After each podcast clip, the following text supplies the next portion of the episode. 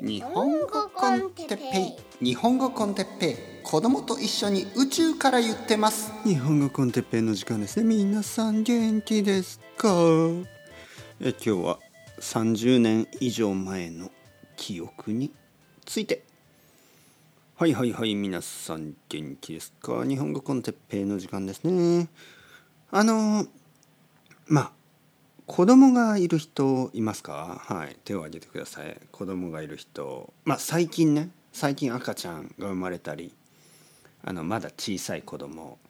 はい。えー、まああとは子育てをしたことがある人。はいはい。いますね。えー、はいはい。でもあの例えば僕の両親ぐらいの年の人、はい、いますね。もちろんもちろん。子供が小さい時のこと覚えてますか？うん赤ちゃんの時のこととかうんちょっとねこれ結構やっぱり忘れてるんですよね。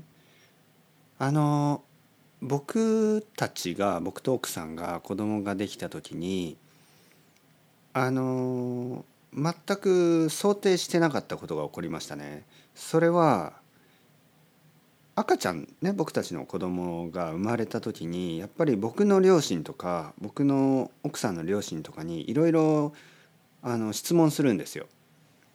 でもね全然覚えてないんですね彼らは。あのあれどうだったかな？とかえこんなことしてたかな？とか全然覚えてない。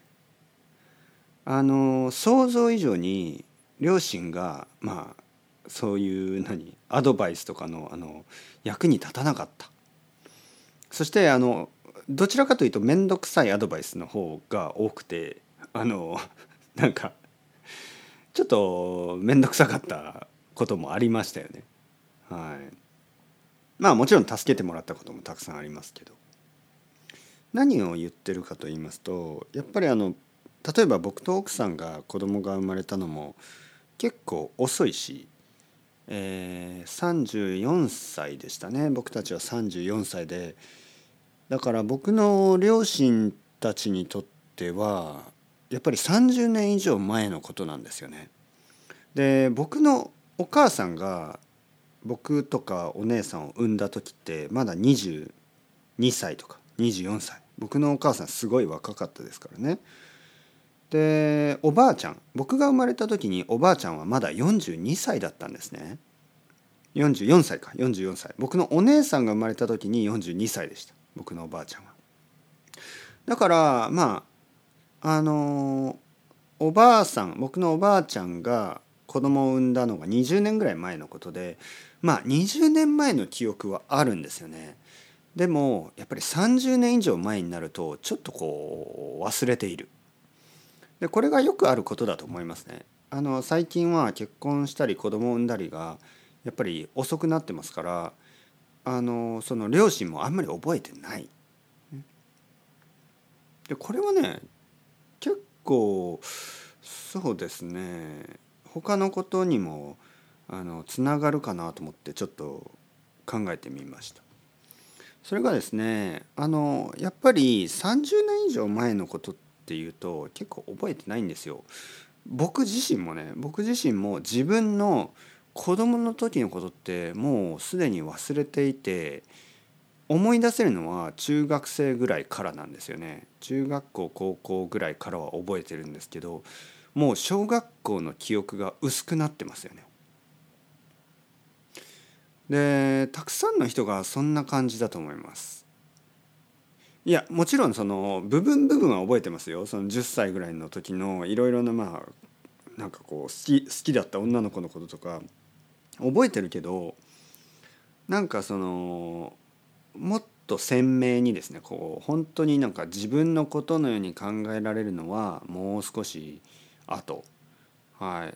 まあ僕の30年前っていうのが12歳なんですよね。だからその後のことは結構覚えてるんですけどその前のことはやっぱりうんって感じただですね、えー、まあ僕には子供がいて僕は8歳の子供がいるから最近まあ子供が生まれてから最近あの子供の感覚が少しずつ分かってきたんですよね。ああ僕も小学小学生の時こんな感じだったなっていうのをちょっとこう思い出しやすくなりますよね。自分の子供が8歳だからなんかそういうのが思い出しやすくなる。はい、でこの近所を歩いててやっぱりいろいろなことを考えましたよね。この近所を歩いててやっぱりこう子供がまあ赤ちゃんとか子供とかあのまあ大人年寄りいろんな人が歩いてますよ。でやっぱり社会として大事なのが自分の年齢とか自分の性別とかにかかわらずそれ以外の人自分と違う年齢や自分と違う性別とか自分と違うタイプの人たちのことをやっぱり理解できるっていうのは社会として大事だと思うんですね。で僕たち大人はまあ過去過去にはね子供だったわけですよ。大人はね子供の気持ち子供中学生高校生例えば僕は42歳でしょ42歳までは僕は経験してるんですよね。でもこの未来は経験してないんですよね。子供たちもそうですね。子供たちは子供としてしかわからないけど大人たちはね大人たちは例えば80歳の人はいつかは、まあ、昔はあの生まれてからずっとの経験があるわけですよ。でもやっぱり30年以上40年以上前のことは忘れてしまっている。だからやっぱりアップデートが大事なんですね。コミュニケーションだったり他のジェネレーションとか他のジェンダーとか他の外国人とか自分とは違うタイプの人たちとコミュニケーションを取り続ければ少しずつねああそうだよな。過去のことであれば少し思い出すし。じゃあ未来のこと。じゃあ例えば僕は42歳だから僕より年上になったことがないんですよね。でもそれは人間には想像力があるからいろんな自分より年上の人との話をいろいろ聞けば想像できるんですよ。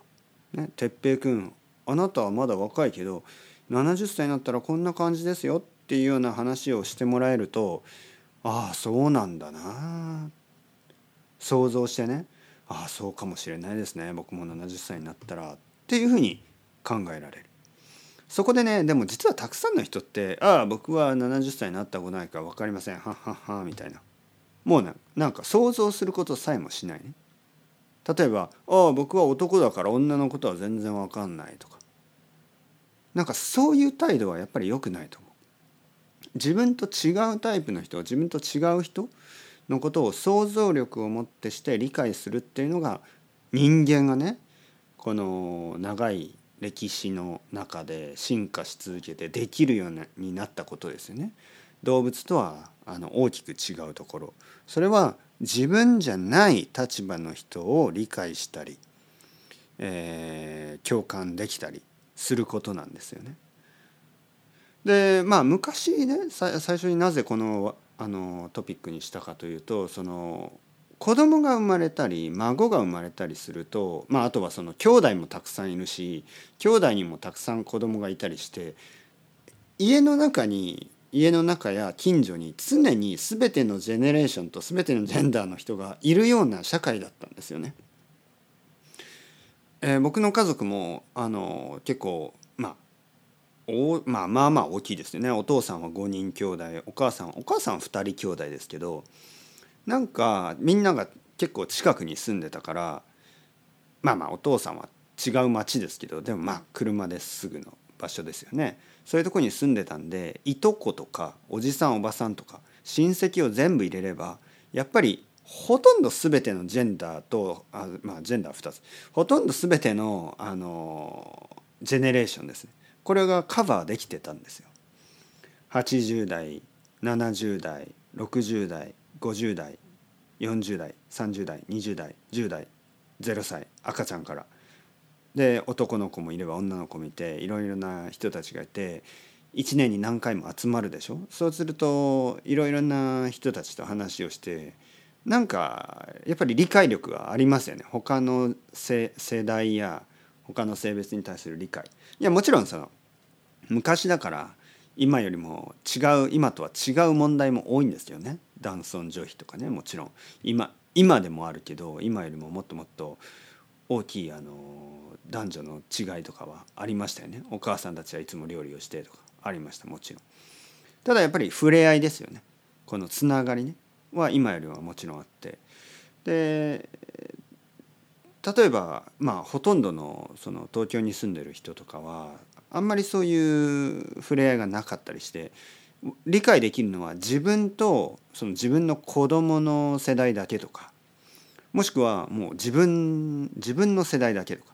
例えば50代の男の人だったら50代の男の人しかわからないとか。いわゆるそういう人もいるわけですよね。ああ僕は若い人のことは分かりません。年の人のことは分かりません。女の人のことは分かりません。とか言ってるようなね。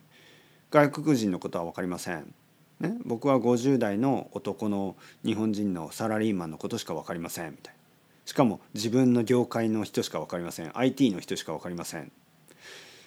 そういう態度だとちょっとやっぱり社会社会としてねなんかこういろいろな人と理解し合うことは難しいのかなと思いますね。だからやっぱり大事なのはまあこの世界ではねいろんな、世代やいろんな、まあ、人たちと触れ合う機会だと思います。僕の友達があの覚えてますか？あのあのでマッチングアプリとかを使ってた女の人ね結局いろいろあって、まあ、彼氏はまあできてないんですけどクッキングコース料理コースに通い始めたらしいんですね。そしてそのいろんな世代のいろんな人たちに会ったそしてそれがすごい楽しかったって言うんですよね。おじさんもいたおばあさんもいた若い人もいた、ね、なんかすごい楽しかったですって言ったんです。そうなんですよやっぱりそういう場所って楽しいんですよね。なんかこう自分自分みたいな人たちだけじゃなくてやっぱり違うタイプの人たち集まる場所っていうのがとても面白いと思いますよね。というのをちょっとこう考えてみました。やっぱり30年以上前の記憶とかあとはこう未来のこととかやっぱりこう考えるのがなかなか難しいですよね。だからまあ年を取った人を自分の未来だと考えればまあある意味想像のタイムカプセルみたいなものだしタイムカプセルじゃないタイムマシンですよね。で自分より若い人と話せば、まあ、過去に戻るタイムマシンみたいに使えるわけですよ。人間というのは本当に素晴らしい能力を持ってて共感力社会性社交性ありますからいろいろな人たちと会話をしたり話したりすることによって自分とは違う人のこあの立場とかその考え方とかを理解してそしてインスピレーションもらってねこれからもいい世界をクリエイト。想像。違う想像ね。その想像には2つ漢字がありますよね。えー、イマジネーションの方とクリエクリエーションの方ですよね、えー、想像しながら想像することができるんですよね。はい、というわけでそろそろ時間です。チャオチャオアスタレゴまたねまたねまたね